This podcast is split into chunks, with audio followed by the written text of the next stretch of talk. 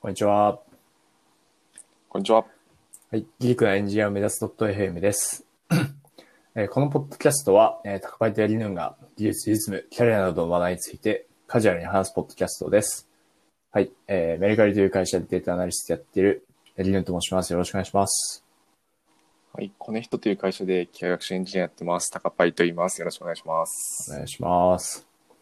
いします。ではでは、今日も、えー最初の今週気になったトピックということで話していければと思うんですけど、なんか高林さん今週気になったトピックはありましたかえっ、と、僕はですね、なんか、えっ、と、自然言語解釈ツール、解釈ツールっていうのかなっえていうのがあって、はい。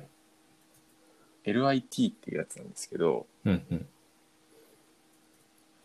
ランゲージインタープリタビリティツールの略で LIT っぽいんですけど、はい。なんか、なんか私たち、なんか自分が作ったモデルが、うんなんでこういう種類、あ、なんでこういうパターンだとうまくいくのかとか、はい。なんかそういうかものをいい感じに可視化できるダッシュボードみたいなのがバッと作れるっぽいんえでなるすほどね。ー、はい。っていうのがちょっと今週気になっていて、うんうん使っ使ってはないんですけど、はい。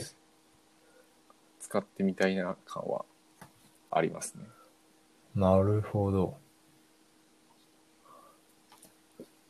なんか、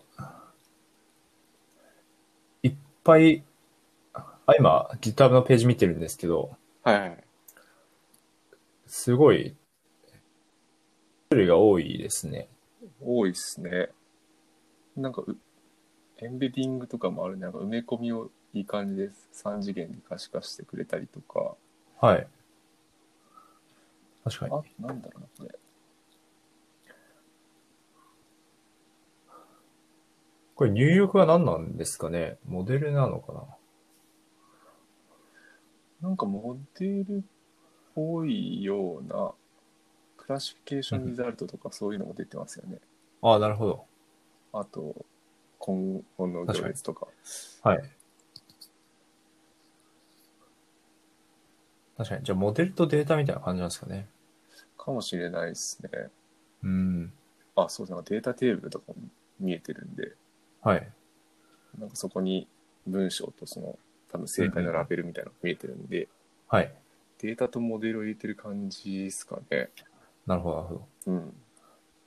このデータポイントエディターっていうのも出てるんですけど、はい。この自分でデータ作って、それがどういうふうに予測されるのかっていうのを見れるのはいいですね。ああ、確かに確かに。そうですね。うん。なるっほていうのど。がちょ確っとかに気になってるって感じですね。便利そうですね。今週は。はないるほど。八木さんは、はい。僕はですね、今週、すごい気になること多くて、何喋れるの、何喋ればいいのかちょっと 迷っちゃうんですけど、はいはい。あまあ全部でも大丈夫ですよ。全部じゃないです。 全部にすると多分時間が終わっちゃいますね。 いや、リヌンの今週気になることで、い一回が一終わ本っちゃう取れんちゃでう、。一回終わっちゃうんで絞るんですけど、はいじゃあまず、なんか軽いのからいきます。いや軽いのからいくと、あの、今週カエルさんが、あの、NVIDIA の株を買ったっていう確かに。ツイートをされていて、で、まあ、TL の、えっと、確か、小野寺さんとか、はいあとは、神楽のは強い方々が NVIDIA に今いらっしゃると思うんですけど、まあ、そういう強い人の会社の株主になるという楽しみ方っていうふうに、ちょっそうっすと、よえね。ーツイートされてて、はい。はいはいなるほどなって思いました。確かにな。なんでちょっと、まあ、今後、TL で転職される方がいたら、その方の、えー転職される会社の株を買おうと思います。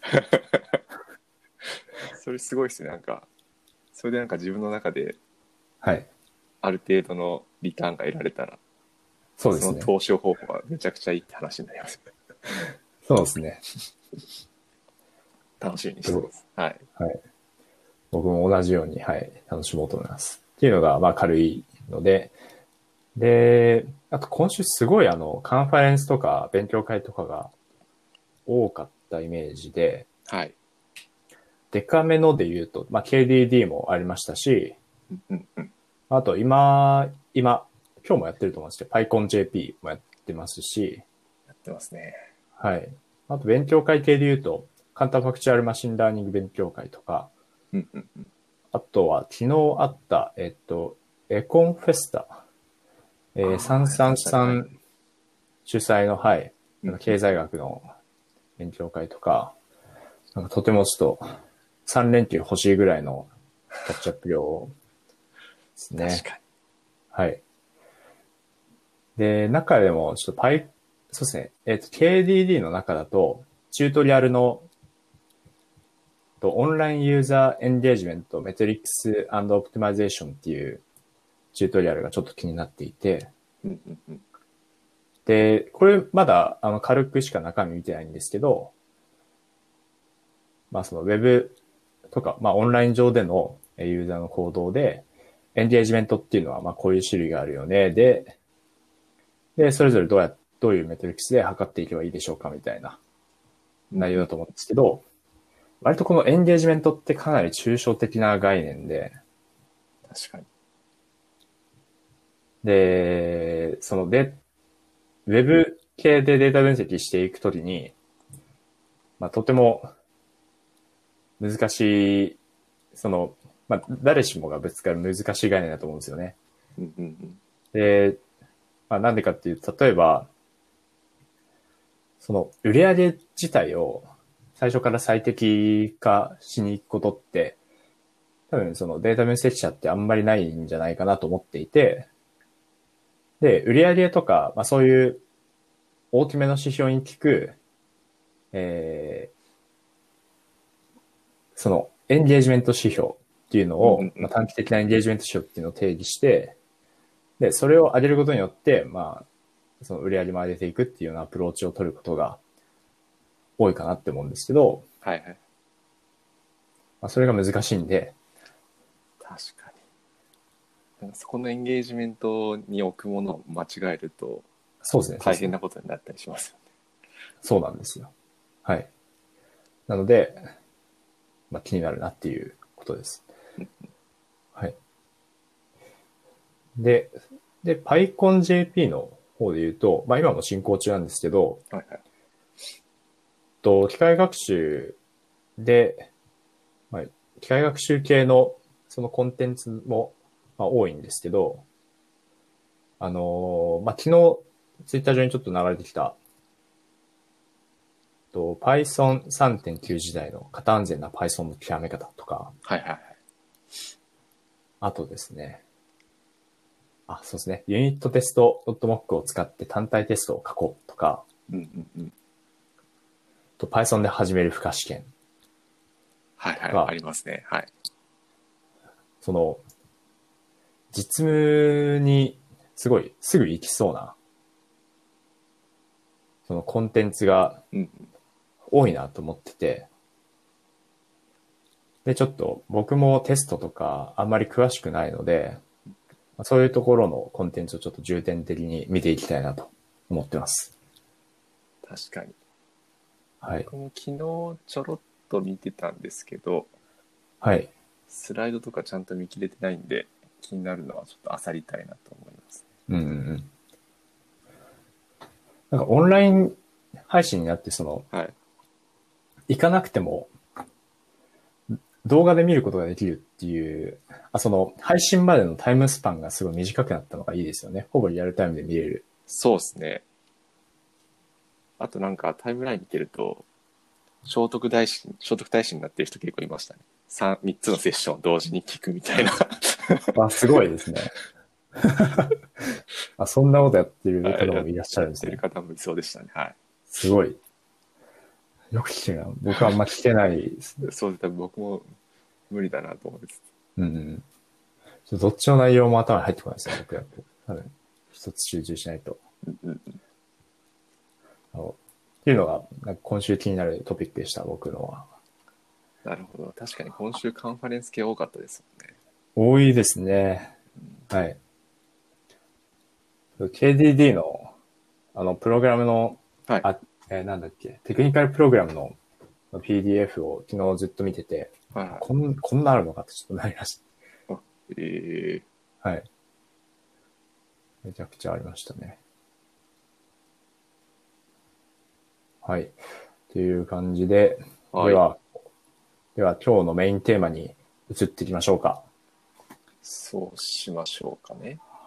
はい。じゃあ、今週の、あ、今週の今日か。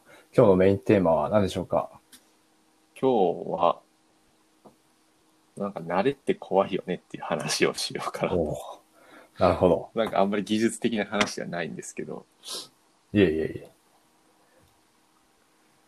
なんかまあなんでこの話うんう気にん。気になったかっていうと、はい。先々週ぐらいかな。はい。 8月、あ、これ去年か。あごめんなさい去年のノートノートですね。を、なんか僕先々週ぐらいにこれなんか見て、はい。タイトルは叩き台を作る人が一番偉いっていうタイトルのノートなんですけど、はい。まあなんか内容的には、はい。その、まあ叩き台を作る人は0から1を作ってるんで、うんまあ、。そこってめちゃくちゃ大変ですよねっていう話で、うんうん。まあ、この01をやってくれた人をリスペクトせずに、まあ、それを叩くだけの人っていうのは、うんうん。まあまあ、そういう人が多いんですけど、うんうまあ、ん。実際一番その偉いのは叩き台をちゃんと作った人だよねっていう話なんですけどなるほまどとめ。るとはい。でなんかこれってえっ、とそのなんか結構人間の慣れみたいなところがあると思っててうん。その毎回この叩き台を作ってくれる人がいて、はいま。あ、それを目にする人がいてっていうもうそこの環境が出来上がっちゃっててうんうん。でなんかこういう状態た叩いちゃうみたいな状態になっちゃっててなるほど、なるほどま。あ、それってうなんんか慣れにつながるなと思ってて、うん。うんうん。だからちょっと慣れってすごい気をつけなきゃいけないって多分うん。言われるじゃないですか、ななるほんどか例えばはい新しい環境に身に置いた時も、まあ、最初はなんか、はいまあ、やる気があって頑張っていこうぜって思ってるけど、まあ、ちょっと慣れてくると、はい。なんだろう、それが当たり前になって、まあ、うんうどんんどんそこの、それがなんかもう、そこからちょっとでも逸脱するとなんか違和感を感じて、なんかそこに対して攻撃しちゃうとか、はい。なんかそういうのを、があるなと思ってて、で、なんかこれを見たときに、なんか僕なんか新卒の時の就活をちょっと思い出して、思い出したんですえよ。え。はい。でなんか新卒の就活の時になんか結構その奇抜奇抜な質問というかはい。なんかよくされたりすると思うんですけどうんうんうん。なんか僕覚えてるのがえっと、はいなんかもしあなたに子供ができて、はい。まあ、小学生ぐらいの子供を想像してもらっていいんですけどなんか子供ができて、ははい。なんか毎回テストの点数を見せてくれますとうんうん。でもずっと100点ですとはい。でもある日突然50点を取ってきてテストを見せましたと。はい。でなんかその時に子供にどういう声をかけますかみたいな うんうんうん。質問をされたんですよ。はい。でなんか僕その時なんだっけななんか、まあ、そんな完璧な人間なんかいないから大丈夫だよみたいななんかそういうちょっと励ましのことをかけますねみたいな 話回答をしたんですよね。はい。なんかちなみに八木さんだったらなんかこういう声かけるのみたいなのあったりします。多分これ正解はないと思うんですけど急に、めっちゃむずいですね。うんな、ちょっと簡単に思いつかないかもしれない です。なんでしょうね。まあ、そういうこともあるさぐらいじゃない。あそうっすよね。なんかはい。まあそう、まあ、僕もそう思ってて。はいで。なんかその後になんか結構この質問が気になってたんですよはい。でなんか自分の中でこう考え直していくと、うんえっとなんか最初はその50点のテストを見せてくれた子供にうん。こう感謝じゃないけどなんかそこをまず尊重した方が良かったのかなっていうのをちょっと思い始めてて、なるほど。要は多分その100点毎回100点取ってきてこの見せてくれるっていうのに慣れてるから、うん。なんかもうまずテストを見せる見せてくれるっていうのが当たり前うでんそこそこに慣れちゃってるからなんかその50点を見せてくれた時も、その多分子供からしたら50点取っちゃって親に見せづらいと思うんですよねすごいなるほど、なるほど。いつも100点取ってるけど確かに、確かにで。もなんかそこでその50点のテストを見せてくれたっていうことにまずこうそこをリスペクトしないとダメだなっていうのはなんかなんかな思るっほど。思ってそのなんか就活、まあ、それを就職してからもうずっとなんか定期的にちょっと考えてたことなんですけどっえー、なるほど、なるほど。ていうのでなんかその、まあ、今回のこの叩き台の話を見た時になんかそれを思い出して、うんうん。なんか多分その立場とか、まあ、環境とかもあるけど、まずはその当たり前のことに感謝していかないといけないんだなっていうのはちょっと改めてうんうん。思ったっていう感じですね。なるほど。はい。まあ、確かに、まあ、この叩き台を作る人って、組織の中で結構固定化しやすそうなのかなって思います。うんうんうんで、まあ、その固定化する、その人しかやらないからどんどん慣れるっていうのも一つあるのかなって思いますね。うん。うんうんうん。あとやっぱその、えーまあ、その人がやってくれた内容に対して、そのただ批判するだけの人みたいなのも、人も若干いるんじゃないかなと思うんですけど、 はいはいはい。ちょっとなんか僕があんま語るのもちょっとあれですけど、はい。まあ自分はそういうのをしないようにちょっと気をつけようと思いましたね。そうですね。なんかここで改めて、なんかそういう、今ある環境が全て当たり前と思っちゃいけないんやでっていうのをたまに思い返さなきゃいけないなっていうのをはい。なるほど、なるほど。思ったっていう感じですね。はい、ごめんなさい。と慣れは怖いっていう話の続きで言うと、はい、あの今週ちょっとなんか気になるブログ記事が、はいはいはい。えー流れてきててですねうん。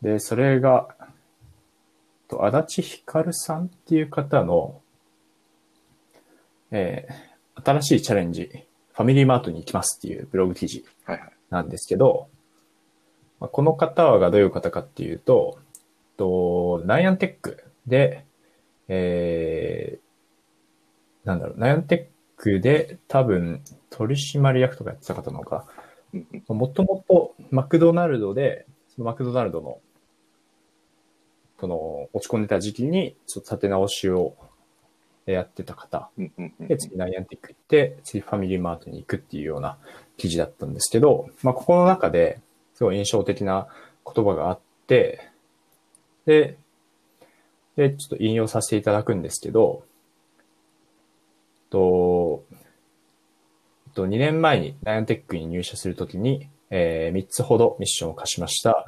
で、まあ、詳しく書けないんですけど、それらに大体目処がついてきてました。で、また、その仕込んでいた大きな企画がコロナで延期になってしまったこともあって、まあ、今後しばらくの間は自分の給与に見合う大きな貢献ができないと判断しました。で別に辞めなくてもいいんですが、マネジメントは自分の提供価値に厳しくあるべきであり、給与に見合う価値が出せないと判断したら自ら身を引くべきだと考えていますっていうふうにまあ書いてあって、すごい僕はこれ印象的だったんですけど、まあ、僕全然マネジメントではないんですけど、あの、まあ、自分が今、その、まあ、企業に見合う提供価値を出す、出せているのかっていう視点を、ちょっと、社会人生活、えー慣れてきて、あのーまあ、意識が薄くなってきてたかなっていうことを自制しました。はい。で、僕最初、その社会、まあ、社会人としてではないけど、まあ、イン最初インターンとして社会に触れたんですよね。うんうんうん。ベンチャー企業の。はいはいはい。に、まあ、大体、その、大学で、えー、大学の勉強とかしてなかった人って、まあ、未経験で大体インターンとか入って、勉強しながら、こう仕事のやり方を身につけていくと思うんですけど、うんうんうん最初僕全然その、えー勉強しかしてないのに給与がもらえるっていう状況が全然理解できなくてうんうん、で、まあちっちゃい会社だったんで、その、社長の方に、なんで僕今給料もらえてるんですかねみたいな話をはいはいはい。聞きに行って、はいってぐらいその、その自分の給料に見合う価値ができ、あ、こう、あの、提供できてるのかっていう視点があの頃あったと思うんですよね。はいはいはいはい。ただそれが今になっていると、まあ、慣れだと思うんですけど、結構希薄になってきてるのかなと思っていて、うんうんうん。なので、すごい背筋が伸びる思いでしたという、確かに。ね。いやそうっすよね。今まあ普通に働いてますけど、なんかそれで給料もらえるのが当たり前みたいな。はい。そうですね。まあ、正確にその、提供価値、あその、給料に見合う価値出せてるのかっていう測るの、すごく難しいと思うんですけど、はいはいはい。まあ、直接、データ、データ分析職の方とか、うんうんうん。直接あの、売上に、はいはいはいえー貢献しない職種の方もいらっしゃると思うんで、そうですまあ、よすごね。い間接的に関与する方っていうのもいらっしゃると思うんでう、んうんうん。難しい部分あると思うんですけど、はい。そういう意識、意識は重要なのかなっていうのをうんうん、再認識しましたね。確かに。そうっすよね。この人、すごいなんかいいことを書いてらっしゃいます。そうですね。ナイアンテックって、あの、ポケモはンい GO とかのうん。会社ですよね。そうですねそうですよね。はいそこからファミリーマートに行かれるんですもんね。確かに。うん全然違う業界ですよね。そうですよね。はい。ゴーボールドですね。 GO ボールドですね。今のいらな、今のいらなかったな。はい、すいません。いえいえいえいえ。そうですね。まあそんなのがは、いその、慣れって怖いっていうののはいはい、まあ直近での体験です、僕の。はい。なるほど、なるほどです。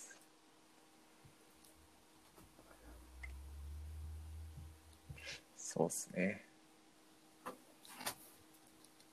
今回はこんな感じですかね。そうですね。大丈夫ですそんなか感じでこんな感じで。はい。はい。はい。ということで、では、えー今回は、その叩き台を作る人が一番偉いっていう話からうん、まあ慣れって怖いっていう話をしました。はい。はい。はい。ですね。はい。で、質問やコメントは、えー質問箱や、えー、Twitter のハッシュタグ、リークアンスコエンジニアでお待ちしております。はい。では、今回もご視聴ありがとうございました。ありがとうございました次た回もよろしくお願いします。お願いします。